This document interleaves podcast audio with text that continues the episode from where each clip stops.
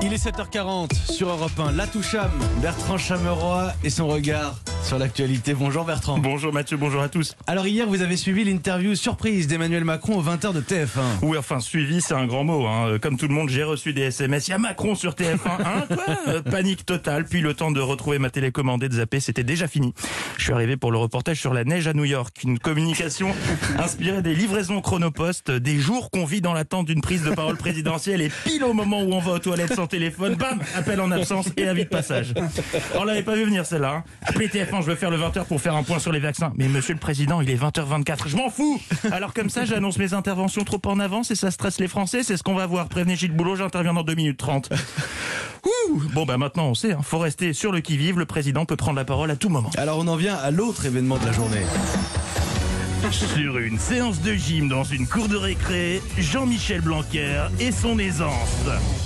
Aux États-Unis, c'est Michelle Obama qui avait fait la promo du sport à l'école. Bah bon bah nous on a Jean-Michel Obama. C'est le souci des adaptations françaises, hein. ça reste euh, bah, français quoi. On pointe souvent du doigt le manque de cohésion du gouvernement, mais de tous les membres du gouvernement, ceux qui sont le moins coordonnés sont ceux de Jean-Michel Blanquer. hein. Entre les bras et les jambes, il y a rien qui va, ça communique pas. J'aurais vraiment aimé voir la dire comme du ministre.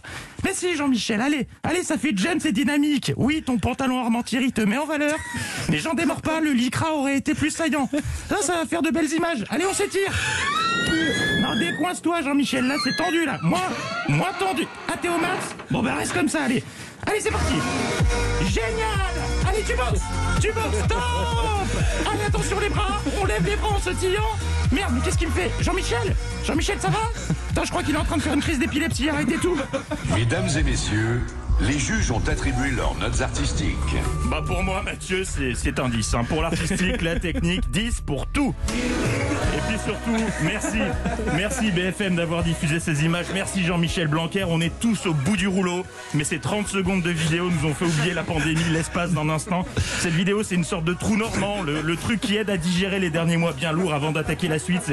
C'est un fou rire pendant un enterrement, un spa pour nos cerveaux. Oui, le variant anglais a muté dans une forme encore plus grave. Mais hier, pendant quelques heures, on s'en fichait.